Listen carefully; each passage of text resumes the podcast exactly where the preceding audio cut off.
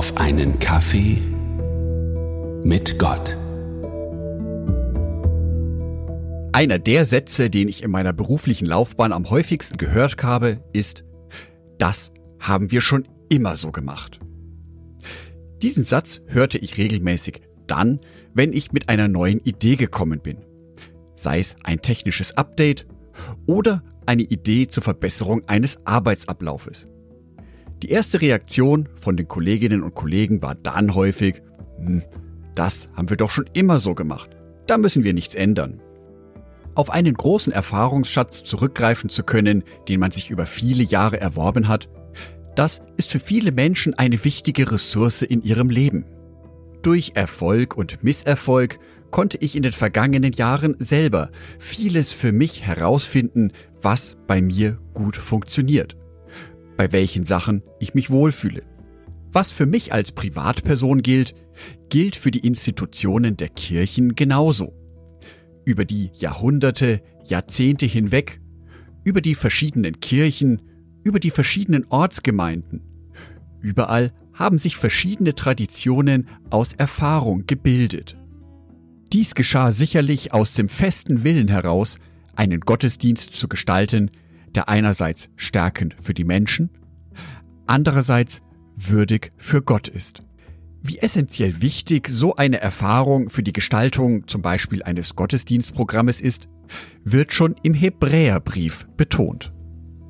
Hebräerbrief Kapitel 5 Vers 14 Feste Nahrung dagegen ist für die Menschen, die erwachsen und reif sind, die aufgrund ihrer Erfahrung gelernt haben, zwischen gut und böse zu unterscheiden. Für die Unterscheidung zwischen gut und böse ist Erfahrung sicherlich sehr, sehr hilfreich. Aber diese Erfahrung hat auch eine Schattenseite. Und diese Schattenseite besteht darin, dass man sich aus dieser Erfahrung nicht mehr heraustraut.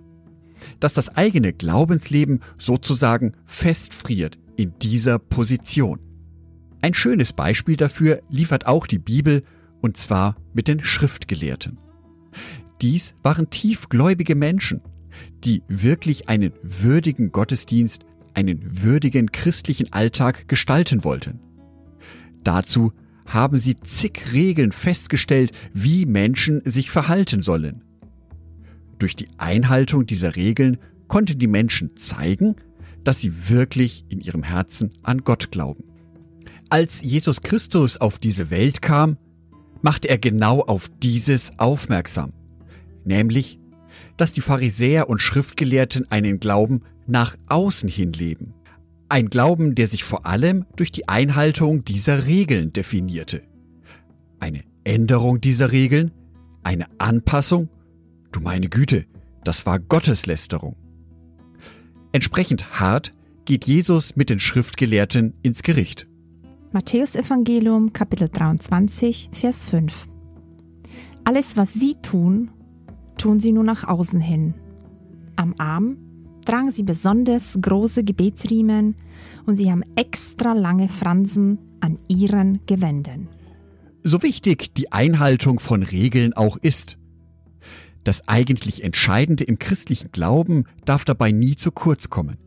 Nämlich, dass ich tief innen drin in meinem Herzen mich jeden Tag fürs Neue für Jesus entscheide.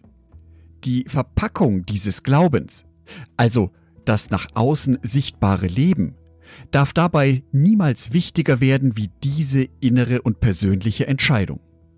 Genau da setzt Jesus an.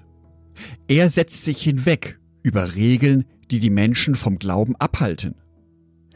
Er setzt sich dafür ein, dass seine Liebe bei möglichst vielen Menschen ankommt. Dazu ermutigt er uns mit seinem Verhalten, genau solche Grenzen zu überschreiten. Nicht die Veränderung um der Veränderung willen, sondern die Veränderung, damit Gottes Wort, sein Wille, weiterhin kraftvoll bleibt. Dazu ist es notwendig, sich immer wieder einmal Gedanken über Veränderungen, ja sogar Reformen zu machen. Was kann ich ändern in meiner Ortsgemeinde? Was sollte sich ändern in meiner Kirche?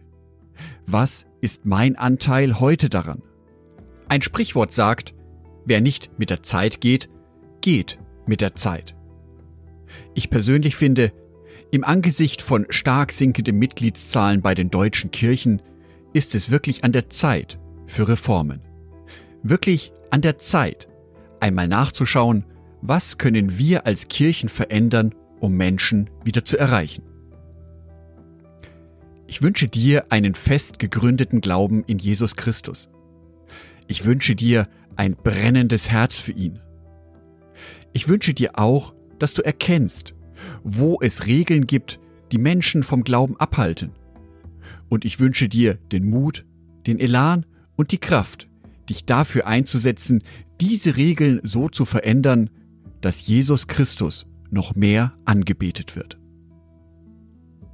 Angedacht von Jörg Martin Donath, Bibeltexte eingelesen von meiner lieben Frau Sonitschka.